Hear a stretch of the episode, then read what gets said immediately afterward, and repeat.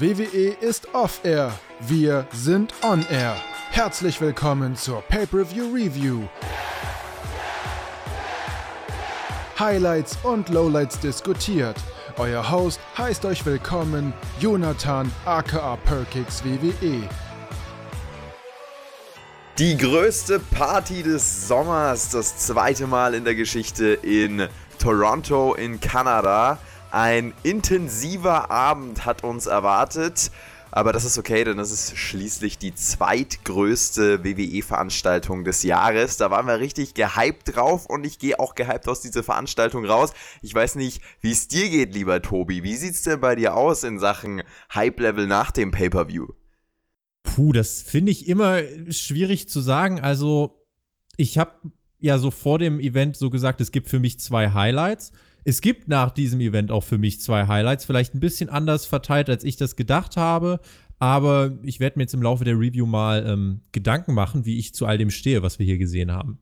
Wunderbar. Ihr seid auf dem Spotfight Podcast hier, auf dem Spotfight Podcast Kanal. Ihr seid absolut richtig. Die Review hier zum SummerSlam nur auf diesem Kanal. Wir ziehen ja um damals auf dem Perkix WWE-Kanal noch gewesen. Jetzt äh, langsam äh, bauen wir das Ganze um auf den Spotfight Podcast-Kanal, um dann ab Oktober richtig reinzustarten mit wöchentlichen AEW-Reviews und so weiter. Also einem, einem äh, geilen Podcast-Programm, was wir da für euch auf die Beine stellen wollen. Deswegen dieser neue Kanal, um das äh, wirklich zu trennen und auch unter den Spotfight-Brand zu äh, bekommen. Das nur so vorab. Und ich würde sagen, wir reden über den SummerSlam, der ähm, wirklich mich in Teilen echt begeistert hat. Und ich muss dir sagen, Tobi, um das schon mal vorweg zu sagen, weil es halt wirklich, ich weiß nicht, wenn ich das letzte Mal in der Live-Review so äh, positiv gestimmt war.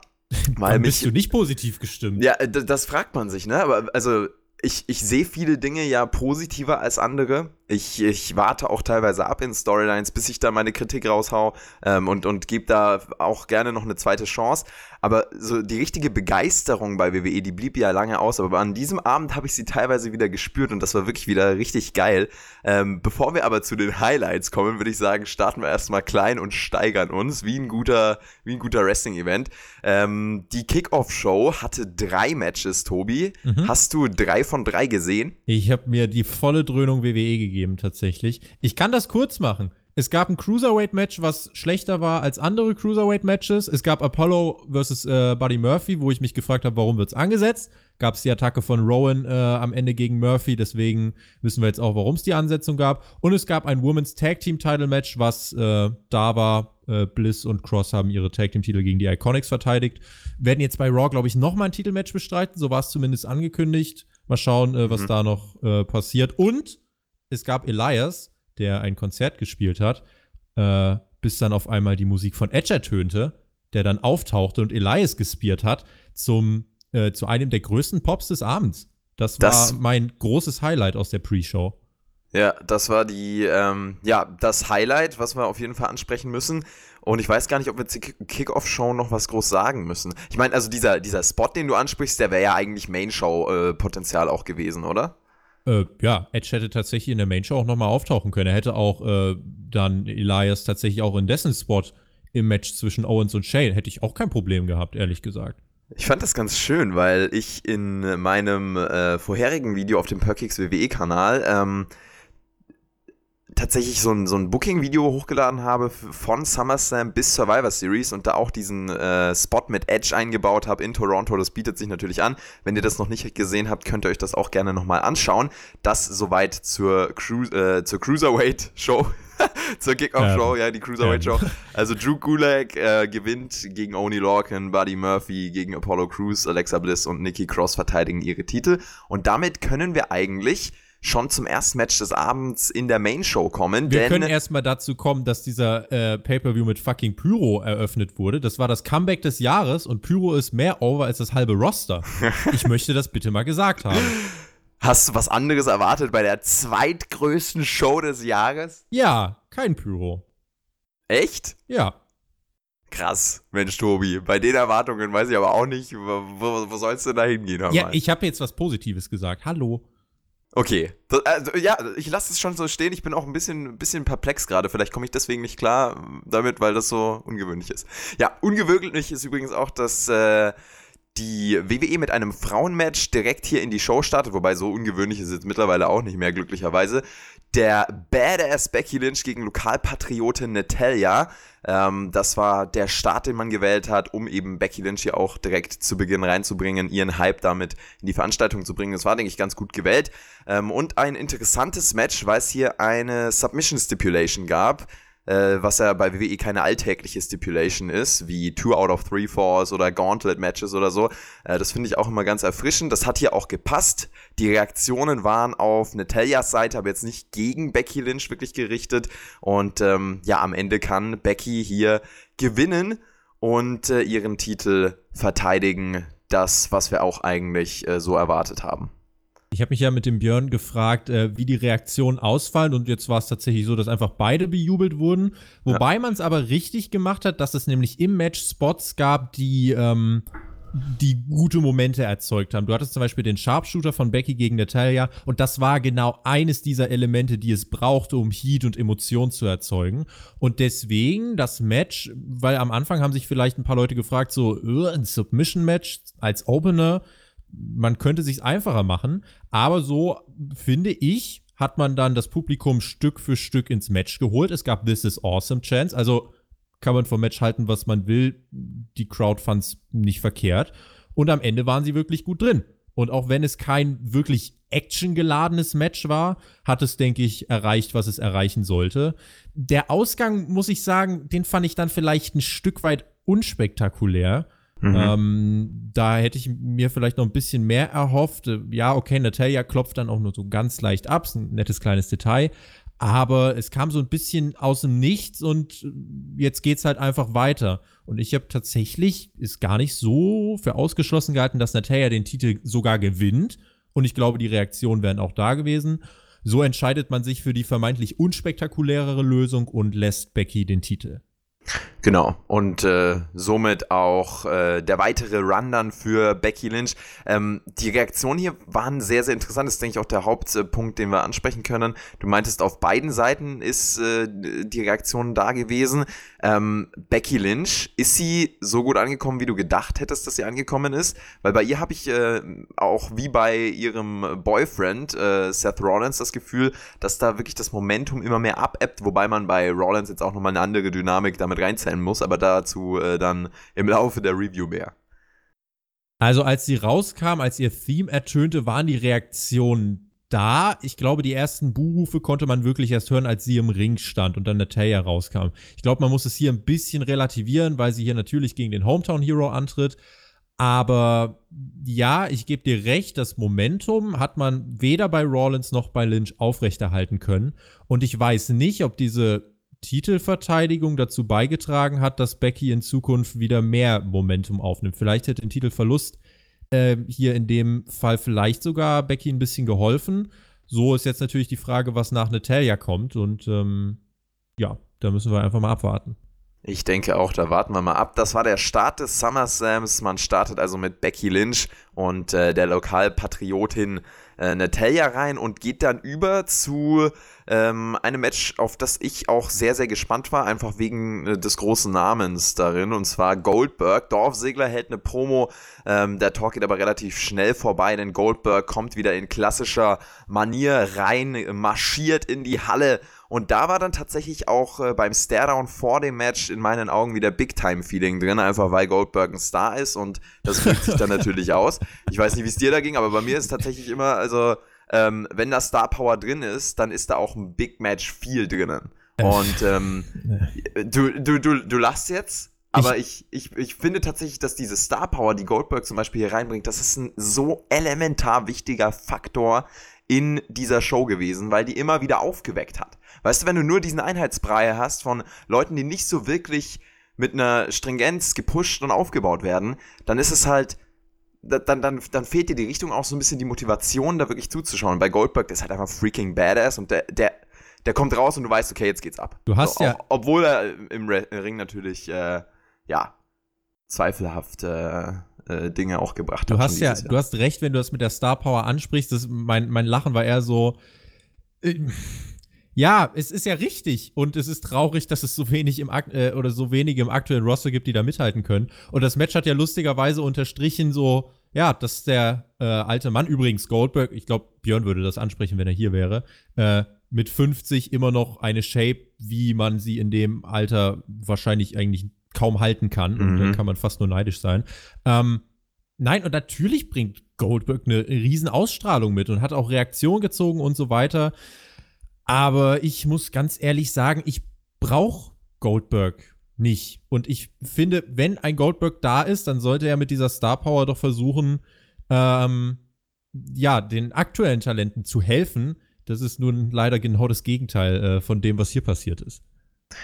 Ja, das, ähm, was hier passiert ist, ist, äh, dass äh, Dorf Sigler hier relativ schnell losgelegt hat mit einem Superkick. Der Kickout, nochmal ein äh, Kickout nach einem Superkick. Dorf Sigler rennt in einen Spear. Die Crowd war zu diesem Zeitpunkt dann total da diese Goldberg-Matches, die sind auch super für die, fürs aktuelle äh, junge Publikum auch. Ne? Da ist die Aufmerksamkeitsspanne ja relativ gering und diese zwei Minuten, die hältst du schon mal durch und dann bist du da auch on fire für. Äh, Goldberg-Chance, der Jackhammer und äh, der Sieg für Goldberg, der mal wieder mit seiner Präsenz, seinem Charisma und seiner Intensität geglänzt hat. Ein durchaus guter Showpunkt an diesem Abend. Und danach hat Dorf Segler noch ein bisschen provoziert. Goldberg verpasst ihm äh, noch äh, Spears und äh, haut ihn nochmal nach dem Match um. Das äh, wollte das Toronto-Publikum sehen und das haben sie auch bekommen. Ja, Segler hat im Endeffekt danach zwei Comedy-Promos gehalten und hat gesagt, ja, Goldberg, einmal kannst du gegen mich gewinnen, aber Mann gegen Mann hast du keine Chance gegen mich, wo ich mir dachte, war es gerade Mann gegen Frau oder was möchte uns Sigler verschweigen? ähm, dann gab es den zweiten Beatdown, dann geht Goldberg und Sigler sagt, ich bin immer noch unbesiegbar. Und ich, ich hab's nicht, ich hab, ich hab das, was Sigler gesagt hat, ich konnte es nicht einordnen. Ja. Jedenfalls kam Goldberg dann nochmal raus, hat ihn ein drittes Mal zermatscht, um auch wirklich zu sagen, Leute, das ist ein Clown. Und ähm, ich bin jetzt wieder weg, hab Geld verdient, ciao. ich muss sagen, es hat mir dann auch gereicht nach dem dritten Mal. Also viel länger musste ich das jetzt auch nicht sehen. Man hat das sehr gestreckt, man hat das ausgeschlachtet und genossen. Ja, äh, ich kann mir vorstellen, da gibt es auch äh, definitiv eine Zielgruppe für. Ich gehöre nicht zu dieser Zielgruppe. Alright. Das also äh, der erste richtig große äh, Legend Star am Abend. Und ähm, ähnliches Feeling gab es dann nochmal zum Ende der Show. Dazu dann später mehr. Jetzt ging es erstmal zum US-Title in der Showstruktur. Ricochet gegen AJ Styles. Und da hatte ich dann das erste Mal so ein bisschen das Gefühl, dass da äh, die Luft rausgeht, so ein bisschen.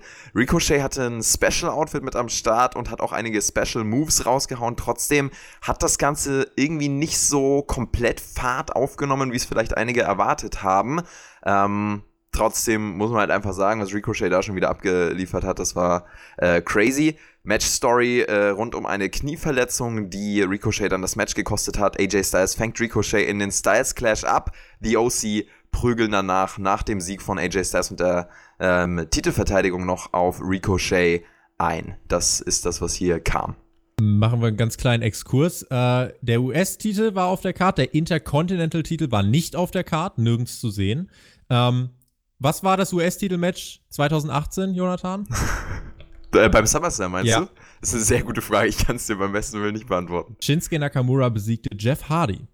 Ah, Ah, genau so sieht's aus. Da war was, ja. Kommen wir zurück zu diesem Jahr. Ähm, ja, ich habe das mit dem Björn in der Preview angesprochen. Äh, das kann richtig gut werden. Ich sag mal so, die Match of the Night Qualität hatte es nicht.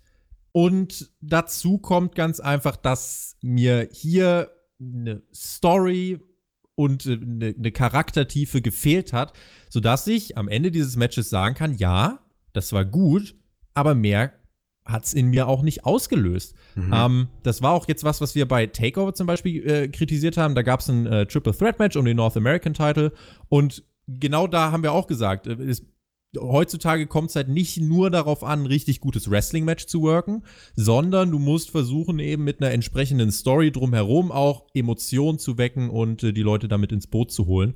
Und hier war es phasenweise auch wirklich ruhig und ja, ähm, das mit der Match-Story, das war okay. Das kann man genauso machen mit dem, mit dem äh, Fokus auf das Bein. Das macht auch Sinn, ist schlüssig.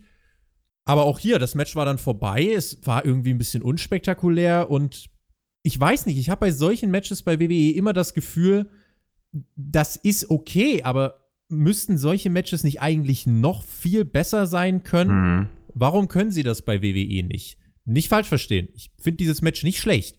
Nur ich denke mir immer, da ist doch eigentlich noch so viel mehr drin, wenn du Ricochet gegen Styles beim zweitgrößten Event der größten Wrestling-Promotion dieser Welt hast.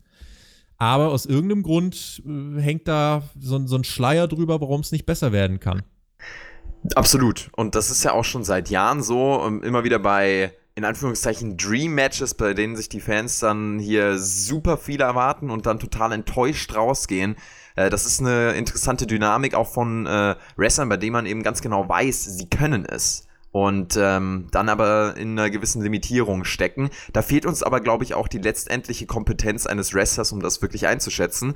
Zum Glück haben wir im Spotify Podcast Team zwei Wrestler mit dabei. Ähm, und zwar Damek, äh, zehn Jahre schon im Ring aktiv, deutscher Wrestler, auch schon für WWE angetreten. Und äh, Thumbtack Jack, aka TJ, aka Alex, wie auch immer man ihn nennen will, hier auch mit im Team dabei, der lange Zeit als Deathmatch-Wrestler auch international erfolgreich war ähm, und dann hinter den Kulissen nach seinem Karriereende für WWE auch schon gearbeitet hat. Die beiden sind mit dabei und äh, einer der beiden sollte hier eigentlich auch heute in der Review mit am Start sein, haben wir jetzt leider nicht hingekriegt. Ist immer nicht so leicht, ne, wenn du äh, einen Job hast und dann noch vereinbaren musst. Fünf Uhr Äh, live. am Montag. Ganz genau, live den SummerSlam zu gucken, da setzt man seine Prioritäten auch anders. Aber wir versuchen es in nächster Zeit auch für Pay-Per-View-Reviews hinzubekommen. Äh, wirklich auch ein, eine, eine kompetente Expertenstimme in Form eines Wrestlers mit dabei zu haben. Äh, seid da also gespannt und abonniert unbedingt diesen Kanal, den Spotify Podcast Kanal, wenn ihr es noch nicht getan habt. Das ist eine neue Richtung, die wir hier nochmal für diesen Podcast gehen. Genau, und äh, ja, dieses äh, große Weltklasse Wrestling-Level hat's hier, hat's hier nicht erreicht, zumindest in, in Sachen äh, ein Klassiker oder ähnliches, was einige Nee. erwartet haben. Aber Nee. da war ich auch nicht mehr. Also ich bin auch nicht mehr, ähm, bei, bei AJ Styles Matches ist es ja häufig so, dass sich viele da vorher denken, boah, das wird hier vier Sterne plus und so. Ähm, von der Erwartung bin ich halt auch mittlerweile runter, weil das bei AJ Styles super oft auch enttäuscht wurde. Ne? Und AJ Styles ist ja so ein Beispiel, so ein Name, bei dem das sehr, sehr häufig passiert ist, dass diese Limitierung einfach irgendwie, wenn es jetzt eine Limitierung ist oder vielleicht ist es auch einfach, ähm, dass man äh, ja andere Faktoren hat, die damit reinspielen. Wie gesagt, da können wir nicht einschätzen.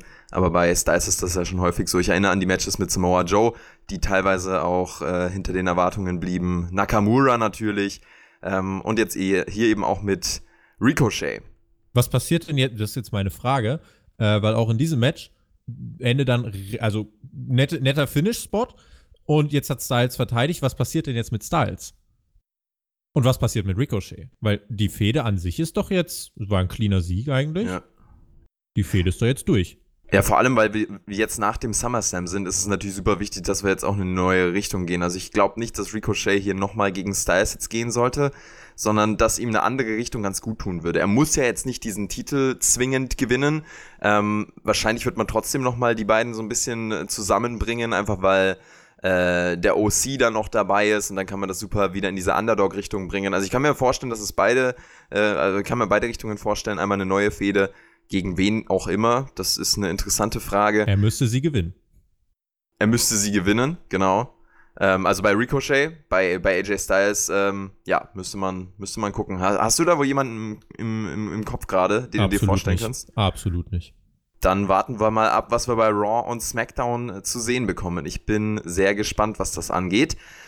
Ähm, ich habe gerade schon gesagt, hier ging so ein bisschen die Luft raus. Die Luft ging dann noch weiter raus beim nächsten Match. Und zwar ging es um den SmackDown äh, Frauentitel zwischen Bailey und Ember Moon. Bailey verteidigt ihren Titel nach 10 Minuten. Hier hat das Feuer auch in meinen Augen äh, gefehlt. Noch mehr als beim ersten Match, einfach weil Ember Moon als Herausforderin sehr, sehr viel gefehlt hat. Also sie ist ja keine wirkliche Contenderin gewesen. Ja, weil sie Und nicht so aufgebaut wurde. Genau. Dieser Aufbau hat halt äh, klar gefehlt. Sie hat das Zeug dazu, das will ich auch sagen, aber man hat halt hier in diesem Match auch klar gemerkt, da hat im Voraus ganz, ganz viel gefehlt. Ähm, und deswegen blieb das weit hinter dem Potenzial zurück. Ja, äh, ich wurde auf Twitter angefeindet, äh, warum ich denn immer meine, meine bewussten WWE-Stichelei nach außen tragen müsste. Für den Kommentar, dass ich gesagt habe, dass dieses Match so der beste Beweis eigentlich dafür ist, ähm, warum du für Wrestling-Matches Aufbau brauchst. Denn hätte dieses Match nicht stattgefunden, es hätte keinen gestört. Die Halle war ruhig, niemand hat irgendwas auf dieses Match gegeben, zu fast keinem Zeitpunkt. Das Match an sich, das ist kein Vorwurf an die Wrestlerin. Das Match an sich war ein solides Wrestling-Match. Die waren bemüht und haben da auch viel Arbeit reingesteckt. Aber das Publikum hat es einfach gar nicht abgeholt und das kann man niemandem übel nehmen. Denn im Endeffekt, ja, was ist denn, wenn der Titel wechselt? Dann hat Ember Moon halt den Titel. Und dann? So, es löst halt keine Emotionen aus. Es führt nicht wirklich zu irgendwas. Es gibt keinen Hintergrund, warum man sagen müsste, jetzt muss ich für Ember Moon sein, jetzt muss ich für Bailey sein. Und wenn diese treibende Kraft fehlt, dann ähm, ja, hast du es einfach ganz schwer auch dann im Ring äh, 16.000 Leute mit äh, da irgendwie abzuholen.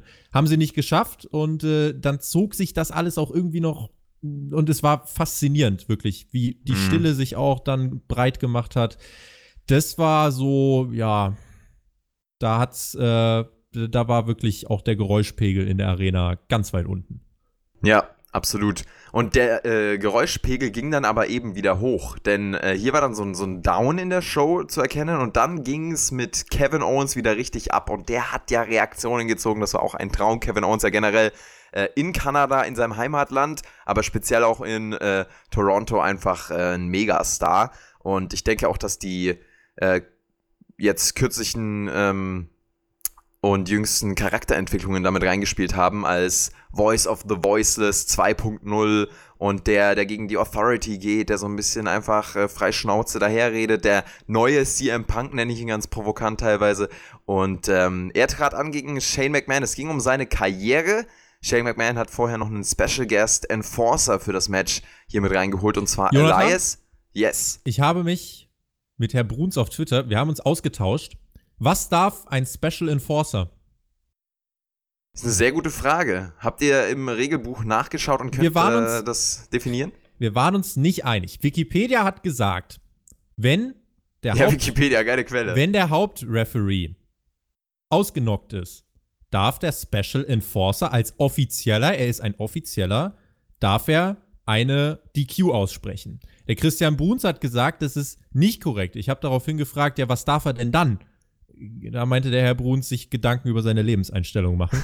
äh, und damit, damit war das dann auch abgehakt. Nee, es gibt für das WWE-Regelwerk, glaube ich, dann eine breite Auslegung. Aber ich muss das trotzdem in diesem Match fragen.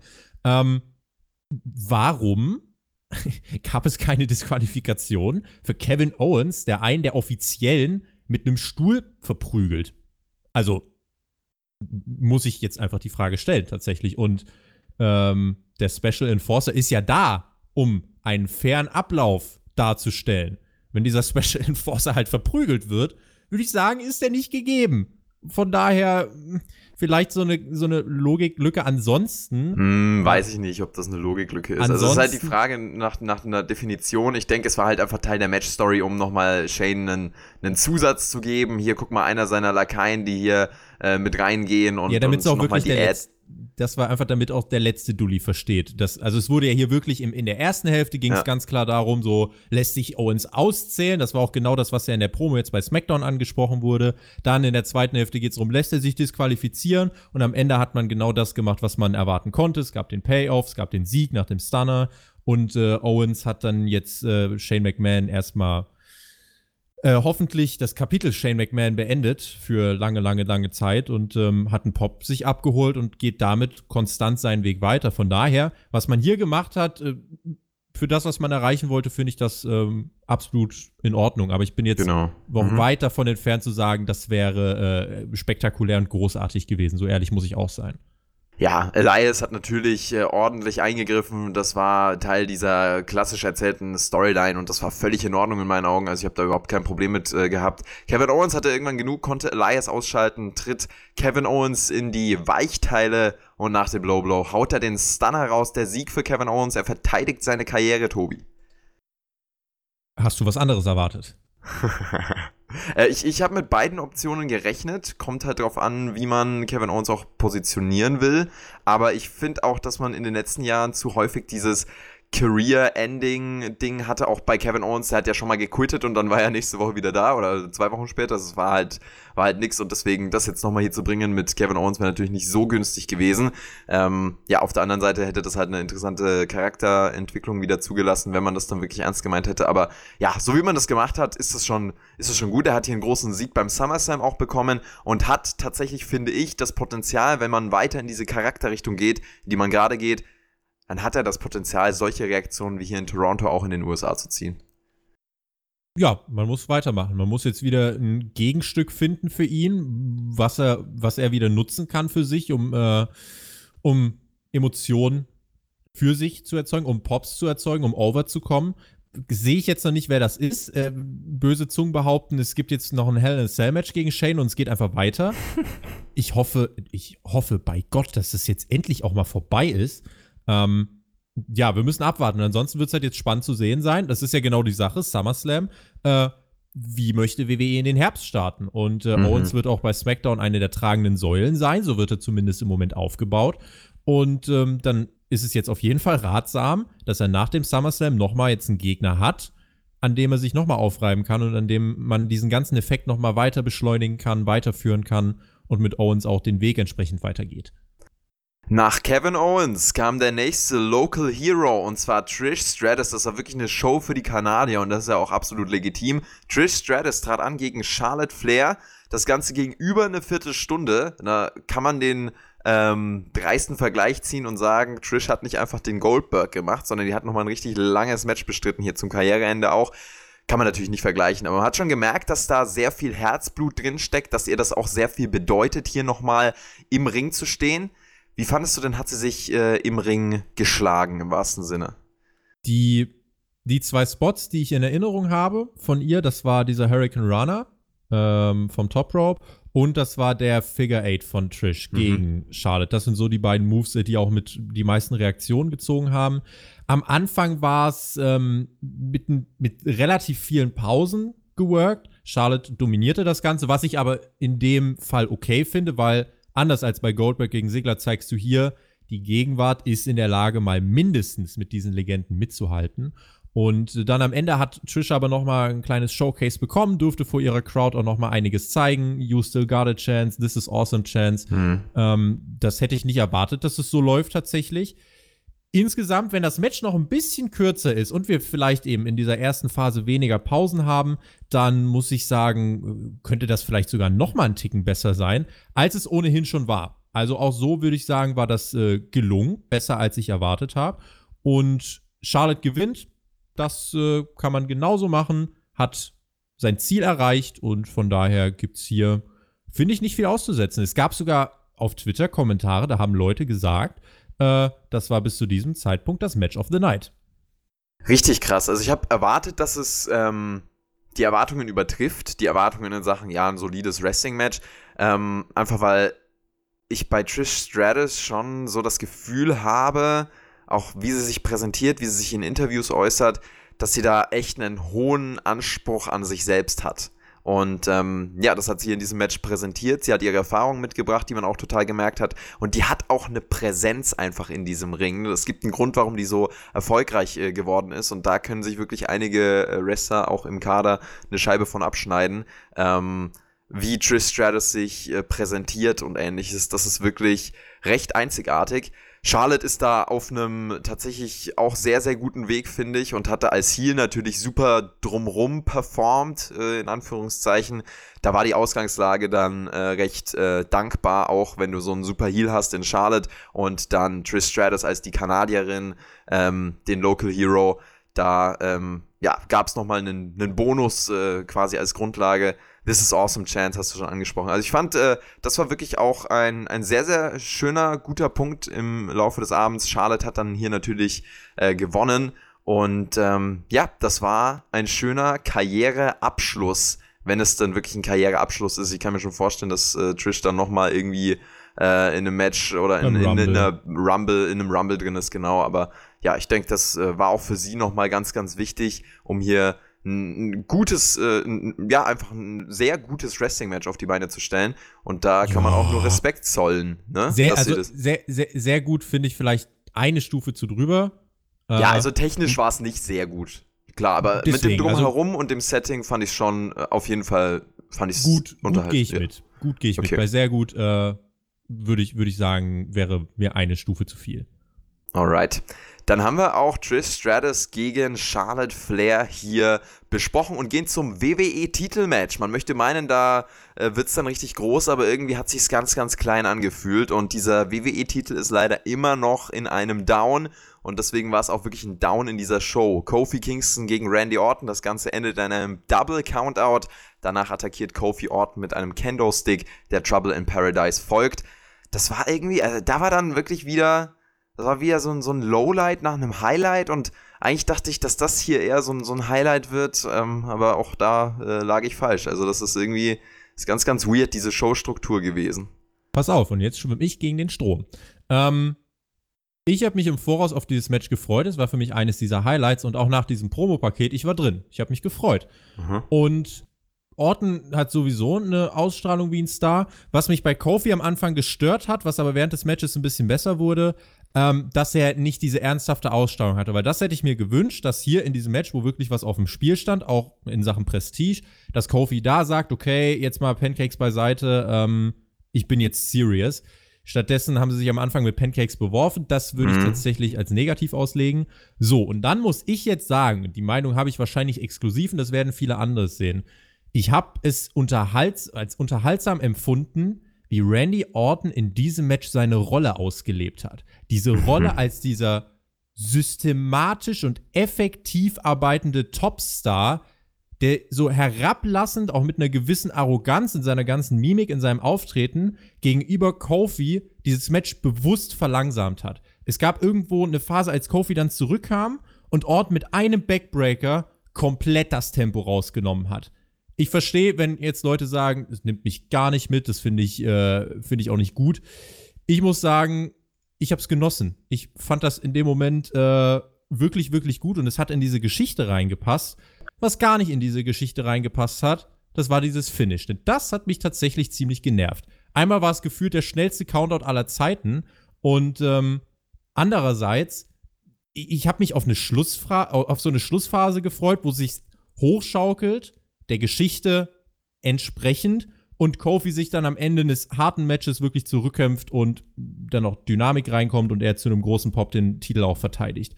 So hast du jetzt diesen Double Countout und Kofi attackiert Orton und die Fans chanten Bullshit, buhen Kofi aus.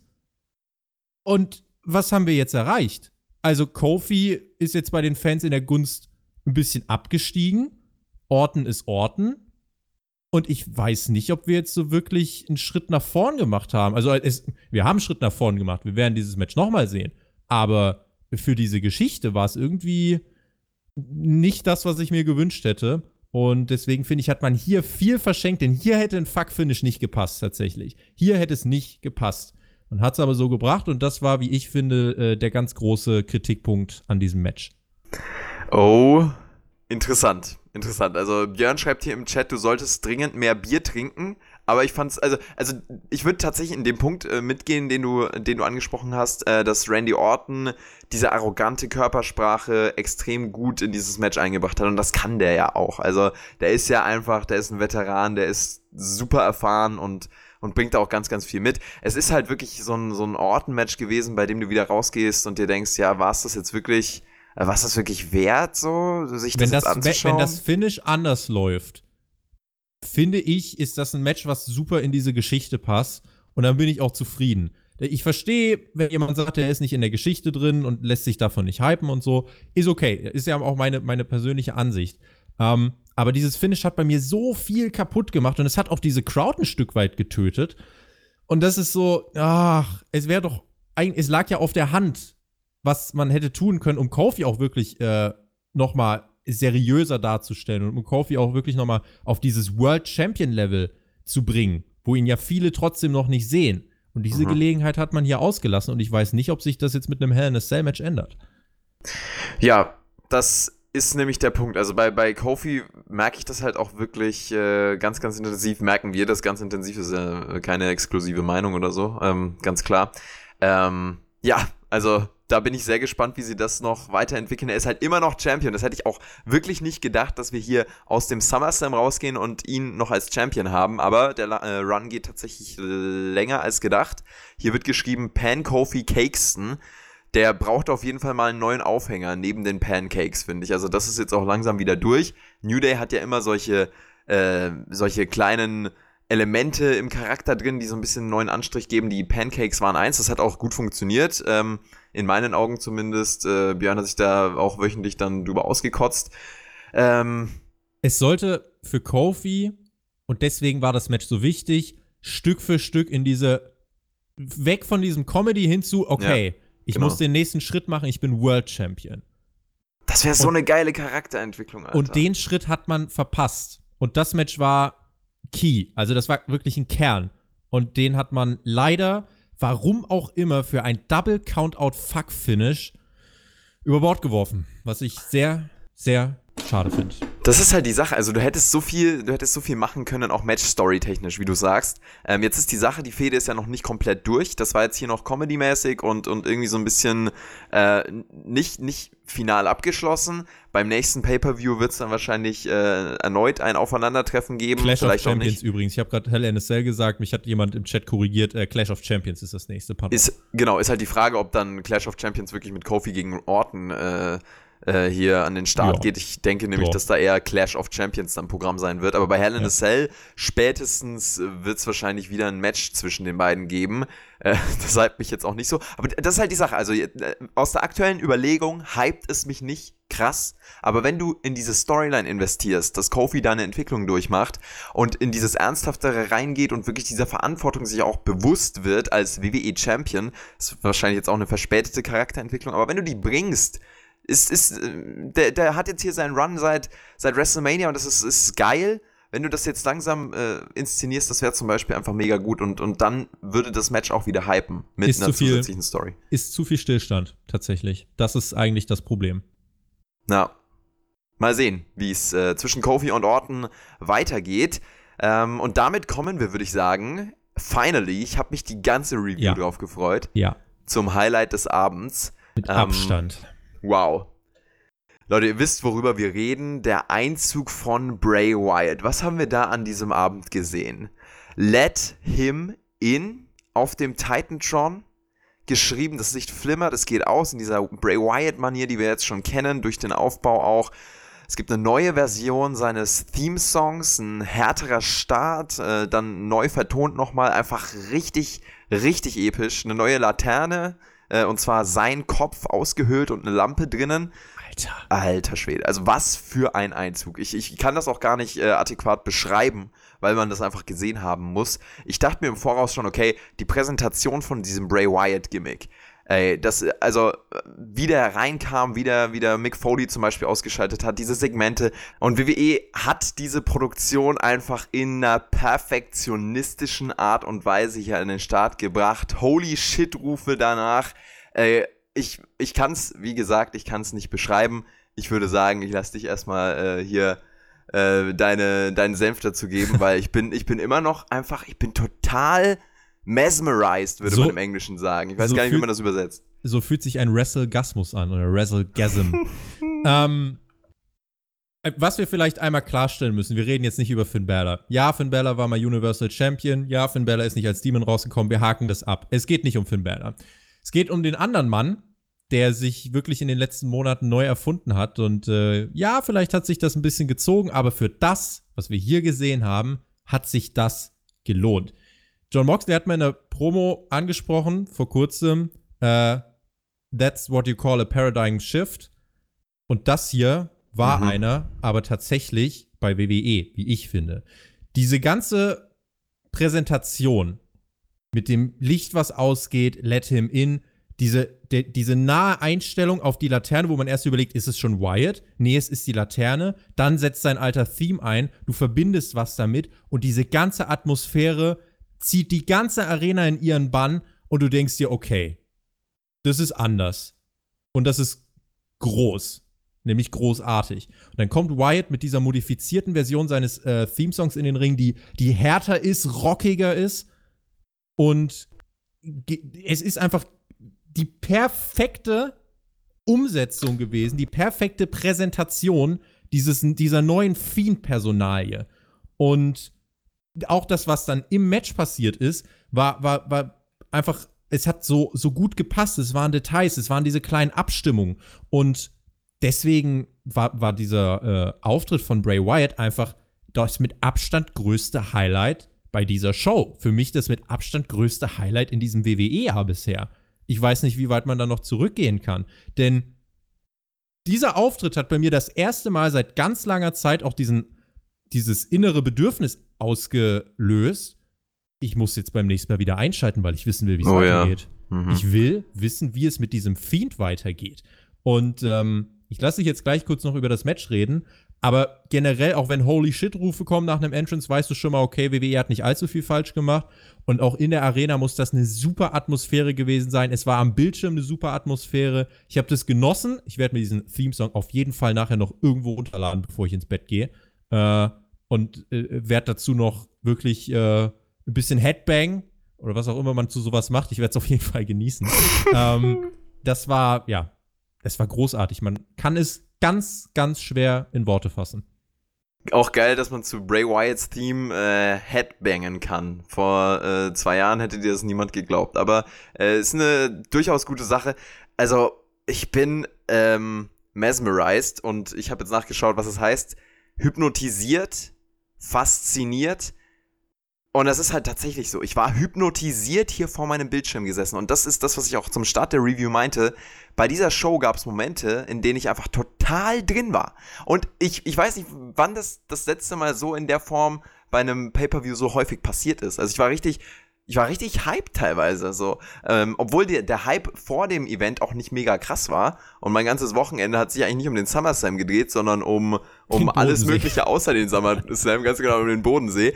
Aber also, das war ja wirklich, das, das war mit diesem Einzug als bestes Beispiel, war das wirklich ein, ein krasser, krasser WWE-Abend und äh, dieser Einzug hat wirklich wieder einen Moment geschaffen, der für mich als äh, aus, aus meiner Wrestling-Fan-Perspektive total schön war, weil ich endlich mal wieder vom Bildschirm saß und meine Augen nicht da wegnehmen konnte, weil ich so begeistert war von dem, was ich da gesehen habe, weil das einfach Kunst war, die WWE da produziert hat. Es hat mich richtig abgeholt und äh, da bin ich äh, nicht alleine. Das war ähm, denke ich, äh, absolut das Highlight des Abends. Nichts, ich habe tatsächlich fast nichts Negatives dazu gehört. Ähm, auch auf ja. Twitter, wo ja doch Meinungen immer mal auseinandergehen. Ich würde sagen, hier waren sich fast alle einig. Also, das ist ja auch immer eine Kunst, äh, wirklich alle mit ins Boot zu holen. Hiermit hat man das geschafft. So, und was ist im Match passiert? Bray Wyatt wrestelt mit Maske. Und zwar ähm, muss man da auch nochmal sagen, also das ist ja äh, wirklich, boah, also wow, diese, diese diese Maske in Kombination mit seiner Körpersprache, sein Look, seine Präsenz, das ist, ich, ich gehe jetzt ein bisschen weiter, ähm, vielleicht übertreibe ich komplett, aber das, das ist von der Präsenz her nah am Undertaker dran. Als ich bei WrestleMania 34 in der Halle war, ähm, war dieser Undertaker-Einzug das mesmerizende Ding. Also da war ich auch hypnotisiert, einfach da gestanden, habe mein Kindheitsheld gesehen und ähm, das war crazy. Das kann man auch am Bildschirm, glaube ich, gar nicht so richtig nachvollziehen. Also nicht so krass, wenn man eben äh, sich denkt, ja, jetzt äh, humpelt der alte Mann wieder raus. Aber dieser äh, Undertaker in Kombination mit seinem Charakter hat halt auch einfach eine unfassbare Ausstrahlung. Und der füllt diese Halle mit seinem Charisma. Und bei Bray Wyatt hatte ich durch diesen Bildschirm das Gefühl, dass er einfach durch seine Präsenz hier alles ausfüllt. Und, und ähm, deswegen krasse Sache. Ähm, und diese Maske trägt natürlich dazu maßgeblich bei, ähm, was für den Charakterwechsel, den man hier gebracht hat, auch super war. Was war denn dieser Genickbruch-Move, Alter? Das, ich fand es so, ich fand das so gut. Und ich hätte es auch ganz ehrlich, hätte Bella danach einfach sich nicht mehr bewegt und das Match wäre vorbei gewesen und Bella wäre erstmal jetzt zwei Monate weg gewesen. Es wäre so überragend gewesen. Ich hätte, ich hätte nichts daran auszusetzen gehabt. Diese wie, wie man es auch wirklich durchzieht. Ray Wyatt ist, wie ich finde, wirklich auch ein Charakter, der, der eine unfassbare Gratwanderung darstellt, die aber perfekt gelöst ist, denn er hat halt Finn Balor das Genick gebrochen. Eigentlich. Er hat es zumindest versucht. Und ähm, klar, ich glaube, wenn man das Haar in der Suppe suchen will, kann man sagen, ah, Finn Balor hat ja sogar noch Moves gegen ihn durchgebracht. Das, ganz ehrlich, das ist egal, denn ähm, letzten Endes geht Wyatt ja trotzdem als ganz klarer, äh, gestärkter Sieger, auch ein unangefochtener Sieger hier aus, der, äh, aus dem Match heraus. Und über ihn wird geredet. Wer redet jetzt über Finn Balor? Also tatsächlich, wenn Finn Balor jetzt zwei Monate weg ist, wird das nicht so viele Leute ähm, interessieren. Und Wyatt hat jetzt aber hier wirklich einen nahezu perfekten Auftakt hingelegt. Ich bin halt gespannt, wie es weitergeht. Du hast hier was Innovatives, Kreatives, Unterhaltsames, was wirklich auch so eine gewisse Mystik um sich rum hat, was verleitet, wieder einzuschalten, dran zu bleiben, weil man nicht genug davon kriegen kann du musst es jetzt genau richtig dosieren und musst Wyatt jetzt weiter was geben, wo du dir sagst, wow, das ist groß. Und das ist nicht irgendeine Midcard-Fehde. Also äh, tatsächlich muss Wyatt jetzt ähm, vielleicht sogar gegen den Gewinner des Main Events gehen. Also ich muss ganz ehrlich sagen, dieses Gimmick funktioniert entweder ganz oder gar nicht. Und du hast mit Wyatt im Moment einen Superstar, den du, wenn du alles richtig machst, mal eben ganz schnell über alle anderen stellen kannst. Und ich finde, das ist etwas, was WWE im Moment braucht. Und wenn du diese Möglichkeit hast, bitte nutze oh, sie ja. beweis hm. einmal den Mut. Es ist so viel Potenzial, was da drin steckt. Und Bray Wyatt ist ja auch der absolut Richtige, um das auszufüllen. Der hat ja immer auch in seinem früheren Charakter schon äh, begeistern können äh, oder zumindest eine, eine, gute Leistung abgeliefert, aber wegen dem Drumherum nicht begeistern können. Und hier hat er halt wieder das Drumherum, was er so dringend braucht, was auch ganz, ganz maßgeblich aus seinem äh, kreativen Kopf rauskommt. Und ähm, ja, das hat er dann hier im Ring versucht auch noch zu präsentieren. Ich fand auch, das Wrestlerische hat nochmal sehr, sehr viel Aufschluss darüber gegeben, wie man diesen Charakter jetzt strukturiert. Ähm, waren diese klassischen schizophrenen Elemente natürlich dabei, die in, äh, eine große Rolle spielen. Und äh, ja, am Ende hat er das Match klar mit der Mandible Claw gewonnen. Äh, diese Inszenierung des Charakters sucht seinesgleichen. Ich weiß nicht, wann es das letzte Mal in der WWE einen neuen Charakter gab, der so mit also auf so eine Art und Weise reingekommen ist. Mir fällt tatsächlich niemand wirklich so in den letzten, der letzte, in den letzten der, Jahren ein. Der letzte, an den ich mich erinnere, der von 0 auf 100 gepusht wurde, war tatsächlich Seamus. Der, ich glaube, in seinem ersten Pay-Per-View-Match Cena in einem äh, Tables-Match besiegt hat und äh, WWE-Champion geworden ist. Da ging es aber weniger um Charakter, als mehr einfach um die Aussage, der gewinnt sein erstes Match. Genau. Und hier war es jetzt aber wirklich so, dass der Fokus auf dem Charakter lag, man sich auf das Gesamtpaket gefreut hat und dieses Gesamtpaket einfach absolut delivered hat. Mehr als das. Und, es, ähm, es, ist ja auch mehr als einfach nur äh, einen, einen Wrestler reinzustellen, neu und den dann direkt krass zu pushen. Es muss ja nicht jeder auch äh, direkt einen John Cena besiegen. Finn Balor ist zum Beispiel richtig krass reingekommen, hat Roman Reigns am ersten Abend besiegt und äh, der war damals wirklich unbesiegbar quasi. Äh, und dann beim SummerSlam direkt die Universal Championship gewonnen. Wir wissen, wie die Geschichte weitergeht. Ähm, aber dass wirklich jemand charakterlich mit so einem Hype startet, auch mit den Firefly Funhouse Videos, wo wir noch gesagt haben, okay, wir müssen schauen, wie sie das inszenieren, wir müssen schauen, wie sie wie sie das auch umsetzen im Ring. Ähm, bis jetzt zu diesem Auftritt beim SummerSlam, also mittlerweile kann man ja sagen, das ist Spitzenklasse, das ist äh, einfach richtig krass inszeniert, unfassbar, was, was da äh, passiert ist. Und wir hypen es hier richtig, aber ich. Ähm, wir, ja. wir sollten es genießen, solange es jetzt anhält. Also, äh, du, ich schließe auch nicht aus, dass es in zwei Monaten schon wieder vorbei ist. Ich traue dieser Company das zu.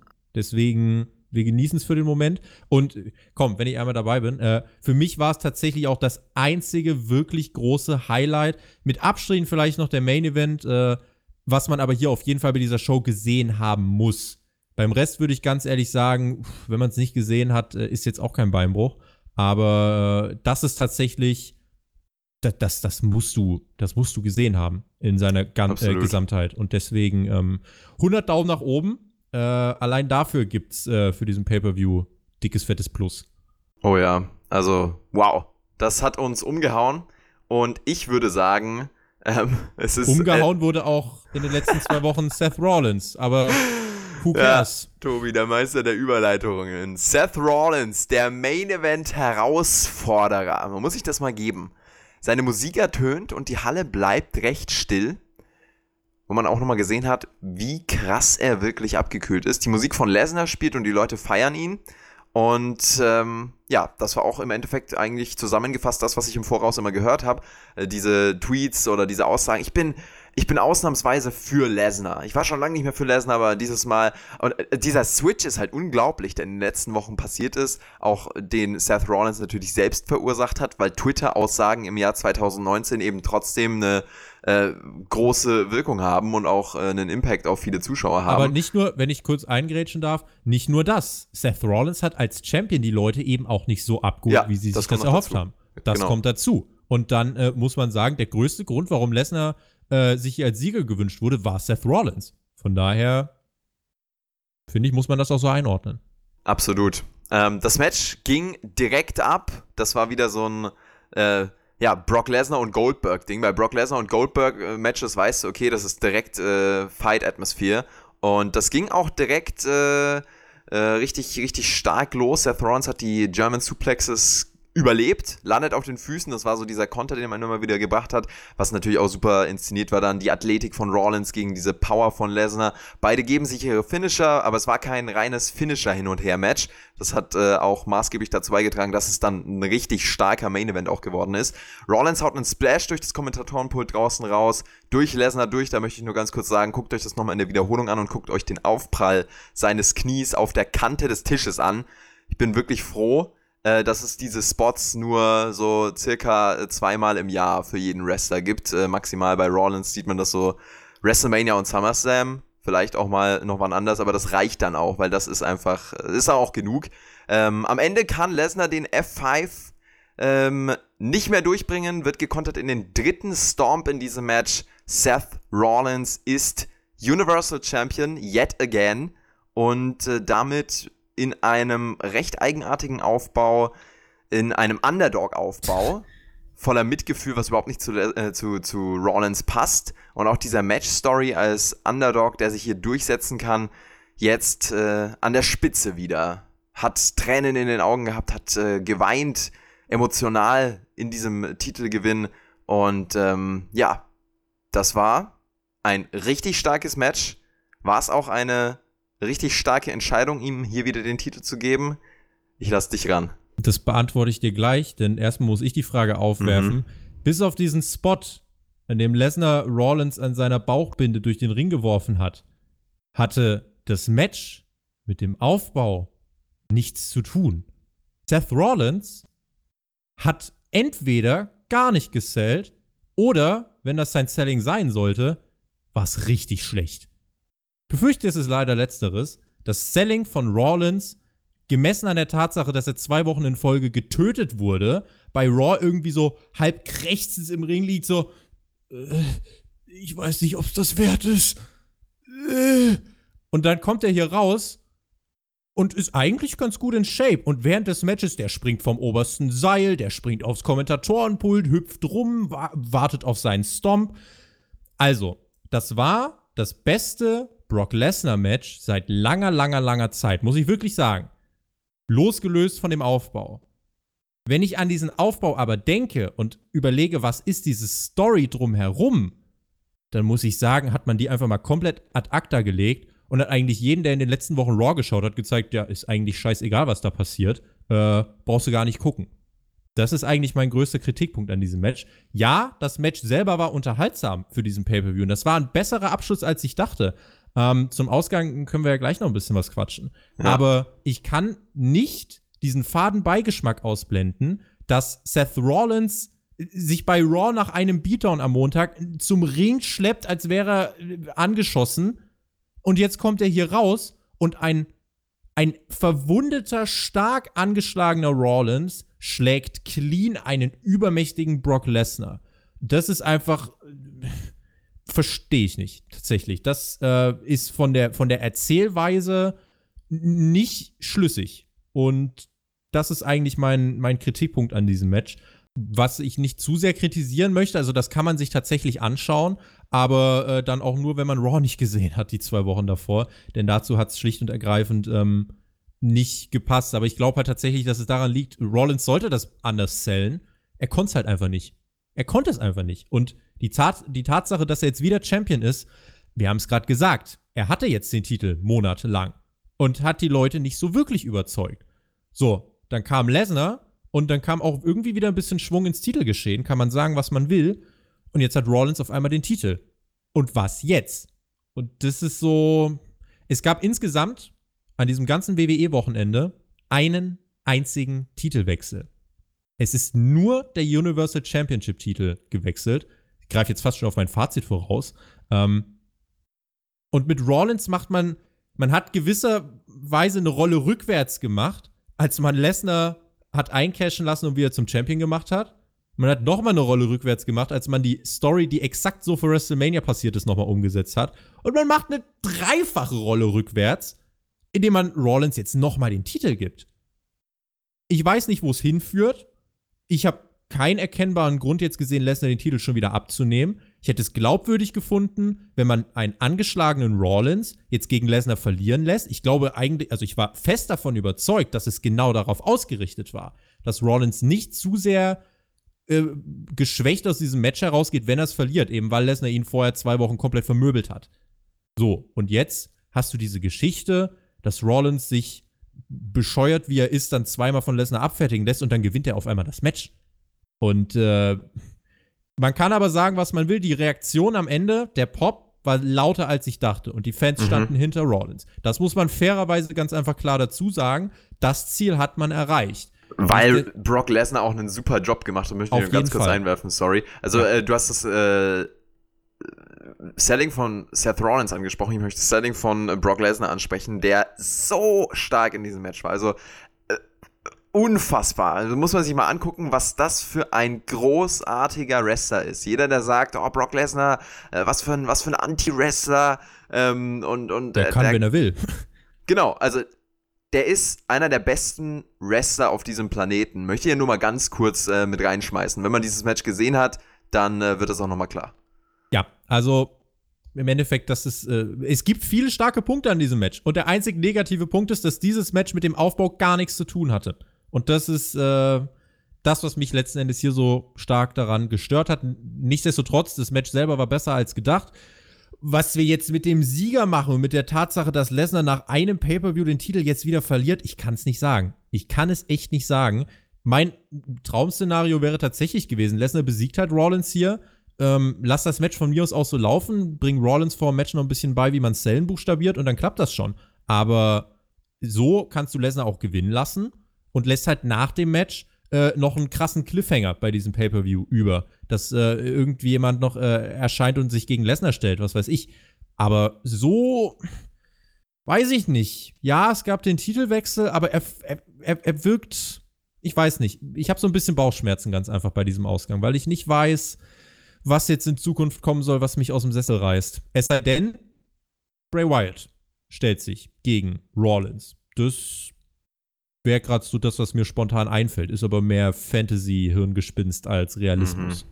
Das ist halt auch wirklich spannend, dann äh, die Entwicklung von so einem gehypten Charakter wie Bray Wyatt äh, damit reinzuziehen, der ja wirklich, also mit dem Charakter mehr Main-Event-Potenzial hat als alles andere aktuell bei WWE neben Roman Reigns wahrscheinlich. Oh, das ist auch eine Aussage, da mache ich bei manchen unbeliebt. Hui, ja, aber alles, alles unter Universal-Title ist ja für Bray Wyatt gerade fast schon zu wenig. Genau. Ja, also ich, ich würde tatsächlich noch äh, diesbezüglich, wenn ich in der Position wäre, ähm, aus meiner Sicht ist es, ist es gut abzuwarten, aber ähm, und, und ihn auch wirklich dann langfristig mit diesem Charakter erstmal zu etablieren und aufzubauen.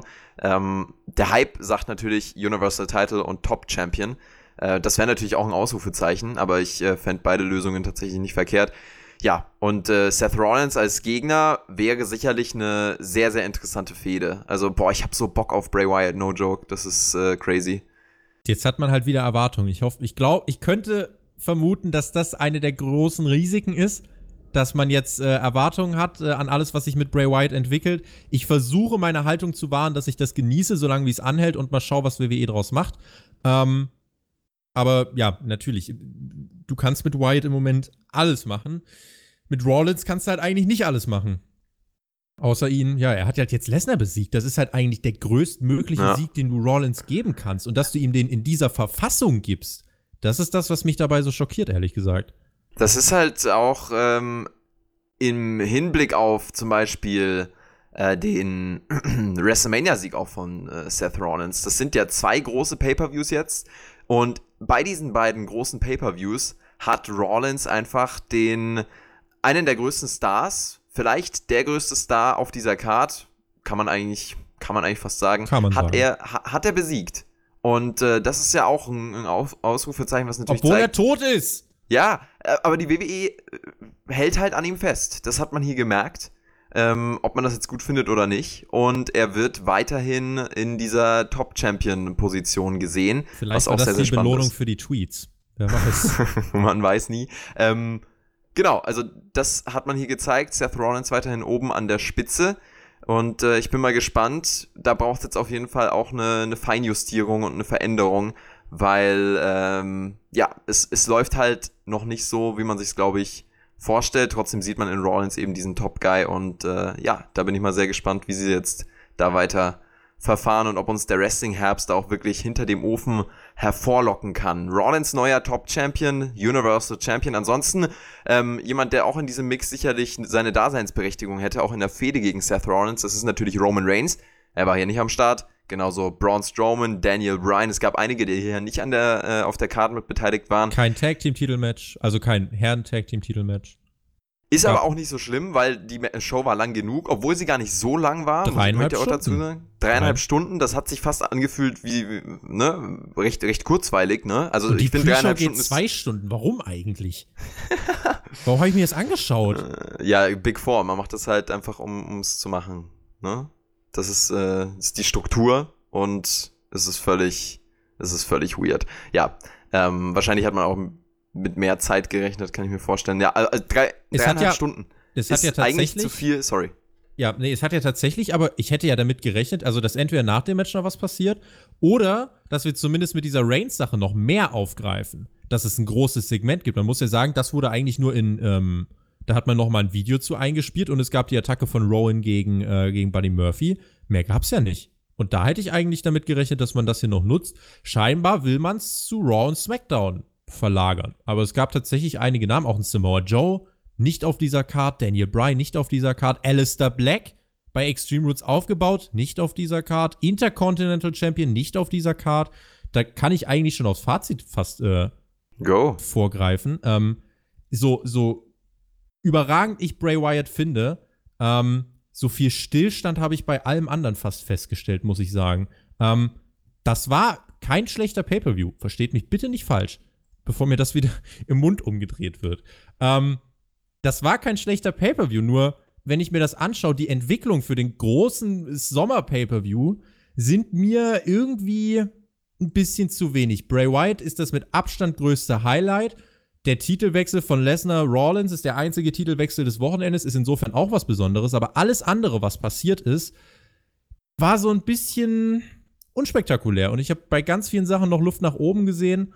Und das ist so ein bisschen das, was mich stört. Und wenn ich das dann insgesamt bewerte, auch vom Wrestling muss man sagen, so ein richtig, richtig krasses Wrestling-Match, wo du dir danach dachtest, puh, das war, das war hell of a ride, ähm, gab's da jetzt an sich auch nicht. Ich meine, im Main Event haben wir viel mit Spots gearbeitet, aber so dieses klassische Wrestling-Match, das hat gefehlt. Ricochet gegen Styles haben wir schon angesprochen, kam da auch nicht so unbedingt ran.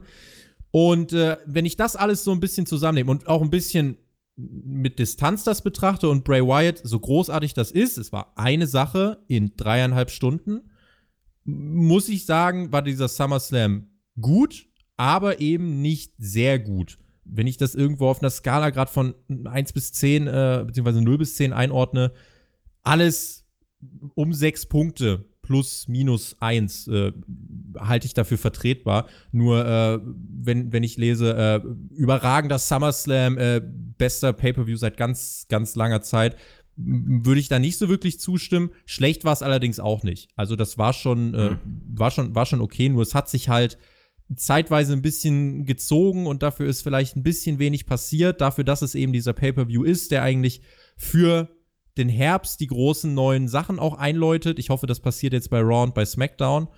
Ähm, aber ja, nichtsdestotrotz, äh, 6 von 10 Punkte, das ist so mein, mein Eindruck jetzt, wenn wir auch ein bisschen drüber geredet haben. Ich bin bei sieben. Ähm, plus minus eins, äh, also ich, ich würde sagen plus eins, also fünf Punkte für diesen Pay-Per-View finde ich tatsächlich wirklich äh, underappreciated. Kommt drauf also, an, was du noch für Wrestling-Produkte tatsächlich konsumierst. Genau. Keine Sorge, es geht Mhm. jetzt nicht um AEW, aber wenn ich mir überlege, rein wrestlerisch, was du zum Beispiel bei New Japan siehst und so Ja. im Moment. Ich, das, Das- ist eine, das ist eine Maßstabsfrage. Also, wer, wer nur WWE schaut, ich glaube, der gibt ja auch 8 von 10. Wer auch viel außerhalb von WWE schaut, ich glaube, da sind die Maßstäbe im Moment, so ehrlich muss man sein, ähm, schon nochmal auf einem auf einem anderen Niveau, um wirklich zu sagen, das ist eine äh, richtig gute Veranstaltung, finde ich. Die Frage ist halt auch, welcher Maßstab kommt denn überhaupt von der Company selbst? Und äh, der Maßstab von WWE ist ja nicht äh, fünf Sterne Klassiker äh, für einen New Japan Pro Wrestling Ring zu produzieren, sondern entertainende Matches. Und davon gab es hier, fand ich, ähm, einige in, in Sachen Goldberg. Das war einfach Goldberg im Ring. Das war natürlich technisch kein Leckerbissen. Das schafft es nicht in den New Japan Ring, wahrscheinlich schon, aber nicht äh, mit dem Maßstab, den äh, du hier äh, anlegst oder den, den äh, New Japan Pro Wrestling Fans an eine Wrestling-Veranstaltung anlegen einfach. Ähm, aber es war einfach entertainend.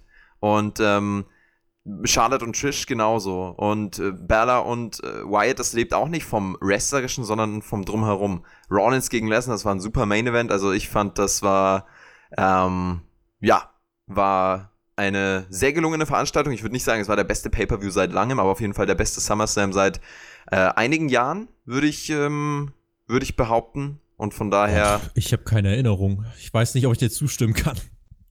Also SummerSlam 2013 war deutlich besser noch. SummerSlam 2014 war auch nicht verkehrt, aber ich glaube auch auf einem ähnlichen Level. 2015, ja, fand ich, glaube ich, subjektiv ganz geil, aber jetzt aus einer objektiven, also aus einer objektiven Sicht äh, betrachtet, ja, auch eher auf dem Level. Also es, es ist schon äh, ein Gamechanger gewesen und die beiden letzten Jahre, die waren halt vor allem recht äh, mager, fand ich. Und da dann ähm, wieder einen guten SummerSlam zu kriegen, das war schon mal, das war schon mal nötig. Und von daher Daumen hoch für dieses Event, oder? Mm, Ja, Daum, Daumen hoch klingt so wie geil. Äh, dafür hat sich so ein bisschen zu oft zu sehr gezogen für mich. Äh, wenn ich überlege, also Takeover, äh, was, was jetzt gestern stattfand, das war kurzweilig. Das äh, ist natürlich aber auch eine andere Veranstaltung mit fünf Matches und so. Ähm, und wenn ich jetzt meinen Maßstab anlege, denn äh, im Endeffekt, ne, es geht ja in diesem Podcast um unsere Meinung und äh, ich bin froh, dass ich hier meinen Maßstab anlegen darf und nicht den äh, von WWE anlegen muss, äh, ist, dass das eine ne, ne gute Show war, ein bisschen überdurchschnittlich mehr, als ich äh, gedacht habe. Ähm, aber es gibt jetzt von dieser Card selber nicht mehr als zwei, allerhöchstens drei Sachen, bei der ich sagen würde, musst du gesehen haben. Der Rest war so, dass ich sagen würde, der kann unterm Radar auch wieder verschwinden. Der war da und hat jetzt in mir nicht ganz so viel ausgelöst. Schlecht war es deswegen nicht, aber ich würde zumindest nicht von sehr gut sprechen. Alles, was bei solide Mhm. bis gut ist, nehme ich mit, aber äh, drüber und drunter würde ich sagen, ähm, wäre nicht so meine Einschätzung. Habt ihr diesen Kanal schon abonniert, Leute? Der Spotify Podcast Kanal, da geht's äh, vor allem ab Oktober richtig, aber aber schon jetzt und auch für All Out wird's hier wieder äh, Coverage geben. Wenn ihr noch nicht abonniert habt, dann tut das unbedingt. Unsere Podcasts ziehen um von Perkix WWE, dem Podcast, äh, äh, der da lief, äh, jetzt um auf den äh, Spotify Podcast Kanal, auf dem ihr das hier auch hört, gerne äh, abonnieren. Ansonsten schreibt uns unbedingt eure Meinung auch in die Kommentare zu diesem Event. Wie fandet ihr es und wie ordnet ihr diesen Pay-Per-View ein? Ähm, und äh, schreibt uns auch nochmal rein, wie ihr Bray Wyatt so erlebt habt. Das war wirklich eine krasse Sache. Ansonsten, Tobi, was gibt's noch loszuwerden? Hast du noch was auf dem Zettel, auf deinem immer gut gefüllten Notizzettel? Auf der Liste. Ähm, schaut gern bei uns äh, vorbei auf Spotify, auf iTunes. Äh, wenn ihr äh, ein Apple-Gerät habt, lasst doch gern bei uns eine Bewertung da. Da freuen wir Oh uns yes. ganz doll im, äh, äh, bei iTunes. Das äh, wäre ganz fantastisch. Und ansonsten, ähm, alle, die unsere Podcasts hören, ihr kennt vielleicht noch jemanden, der unsere Podcasts hört, sagt ihm, hier, auf diesem Kanal läuft das Ganze jetzt. Äh, ich finde aber, dass es äh, schon wirklich viele, viele auf diesem Kanal geschafft haben und es werden immer und immer wieder mehr. Und es macht Spaß. Und ich habe wirklich Bock auf das Projekt. Es kommen jetzt die Countdown-Folgen weiter am Donnerstag. All Out steht dann an Ende diesen Monats. Ähm, da kommt eine Menge auf uns zu. Und ähm, die Wrestling-Welt macht es uns da im Moment auch leicht, äh, viel Material zum Reden bereitzustellen. Und ich freue mich drauf. Ich äh, ebenfalls zu den iTunes-Bewertungen können wir vielleicht noch ganz kurz sagen, das ist ja wirklich elementar, um auch auf iTunes äh, wirklich gelistet zu werden. Es ist auch überhaupt nicht leicht, einen neuen Podcast-Kanal aufzubauen. Allgemein einen neuen Podcast ist ja schon relativ schwierig, auch die Leute hier rüber zu ziehen. Ihr seht äh, an den Abonnentenzahlen, die sind ähm, also wir sind zufrieden, wir haben es auch so in der Form erwartet, aber es ist halt wirklich ein langer Prozess, die Leute rüberzuziehen auf einen neuen Kanal. Und wenn ihr euch äh, kurz die Zeit nehmen würdet, das Ganze supporten wollt und vielleicht auch auf iTunes eine positive Bewertung, 5 Sterne dazulassen, wenn ihr euch diese 30 Sekunden nehmen würdet, das würde uns schon sehr helfen. Ähm, und ansonsten gerne abonnieren und äh, liken, dass das hier durch die Decke geht. Da äh, würden wir uns sehr freuen. Dankeschön, Tobi, für deine Zeit. Dankeschön äh, an euch fürs Zuhören. Wir hören uns dann am Mittwoch wieder auf dem Perkix WWE-Kanal, aber nicht mehr lange auf dem Perkix WWE-Kanal, denn wir ziehen, wie gesagt, langsam aber sicher alles rüber. Wir verabschieden uns. Haut rein. Bis zum nächsten Mal. Ciao, ciao. Tschüss.